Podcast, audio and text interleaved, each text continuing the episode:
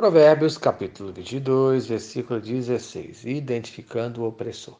Sabe ensina que o opressor será punido, tanto materialmente como espiritualmente. O opressor. Versículo 16. O que oprime ao pobre para enriquecer a si, ou o que dá ao rico certamente empobrecerá. Isto é, você ficará pobre se oprimir ao pobre ou subornar ao rico, pois Deus é contra qualquer tipo de injustiça, qualquer tipo de ganho desonesto. Então, preste bastante atenção. O opressor, ele busca sempre os seus benefícios.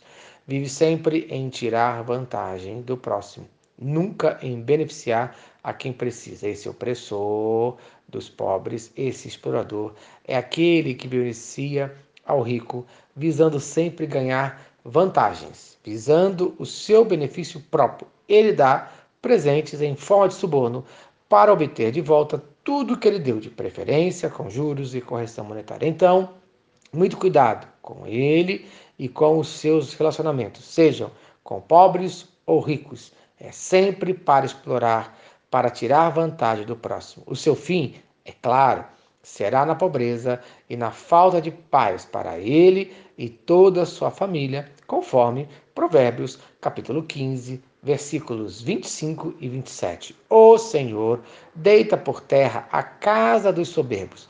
O que é ávido por lucro desonesto transtorna a sua casa. Isto é, esse tipo de comportamento colocará toda a sua família em apuros. Veja o exemplo de Acã toda a sua família pereceu por causa da sua cobiça em Jericó.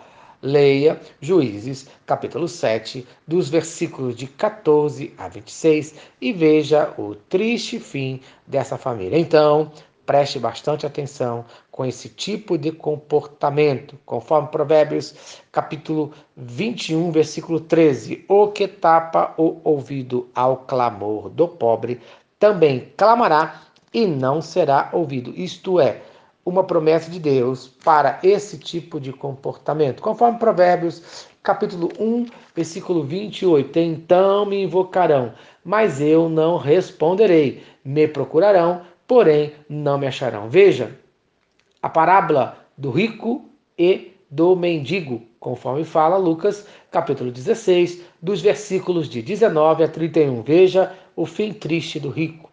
Veja também a parábola do credor sem compaixão, conforme Mateus capítulo 18, dos versículos de 23 a 34.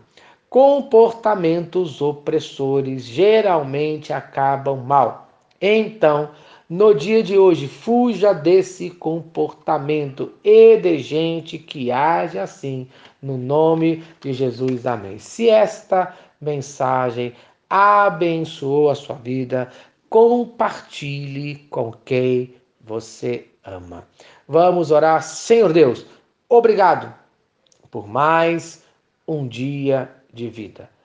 Ajuda-me a identificar o opressor e jamais a copiar esse comportamento de opressão. Abençoe a cada um neste dia, no nome de Jesus. Amém.